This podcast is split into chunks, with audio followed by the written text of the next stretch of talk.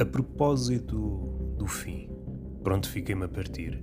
É preciso estar preparado para o dia da cólera. O monge plantado no seio do cárcere, a pensar em tudo aquilo que leu, as escrituras a ribombarem em torno da sua cabeça, o seu umbigo a latejar. Afinal, o ego não havia sido esmagado, começara a ter ideias perigosas. Inocentemente, aderiu a elas, entrou no mundo da letra profana, que é como quem diz poesia. Começou a encontrar na poesia aquilo que encontrava nas escrituras e algo mais. Começou a ser devoto da letra profana. Começou a palestrar sobre a letra profana a embeiçar-se pelo poema, pelo salto, pela metáfora, pelo caudal inenarrável de imagens. Aqui também há um Criador, ainda que seja um Criador minúsculo, do outro lado, o Criador maiúsculo começou a deambular pela floresta. Era um coração vertical, percorrendo les a les o negrume de uma dúvida que era só sua. Qual é a diferença entre um Criador minúsculo e um Criador maiúsculo? Já estive com alguns Criadores minúsculos. Começo a desconfiar que a diferença não é assim tão grande.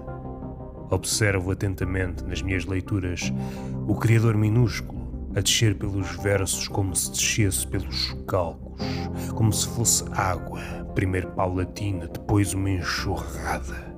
É assim que o poema chega. Do outro lado, as escrituras, que outrora seguia cegamente. Havia ali qualquer coisa que lhe faltava. Começou a criar bolhas de letra profana. Pensou que não havia mal. Pensou inocentemente, que expandir as mentes dos monges aprendizes e que a Igreja não ia levar a mal. Juntamente com a letra sacra, ensino a letra profana. Da colisão desses dois mundos, ensinar-vos-ei um mundo ainda maior. Um dia, irritou quem estava em cima, não um Criador maiúsculo. O Criador maiúsculo está entretido a criar obras magníficas. Mas os seus intermediários, os círculos dos corretos, os círculos episcopais, declararam guerra, declararam herético este homem, este monge, que saiu do trilho da letra sacra para entrar gulosamente, este é o termo, gulosamente na letra profana. E todas as bolhas que liam poesia, que adoravam poesia, foram exterminadas, umas vezes pelo ferro, outras vezes pelo fogo. Esta é uma das primeiras batalhas que a lei da profana teve de travar.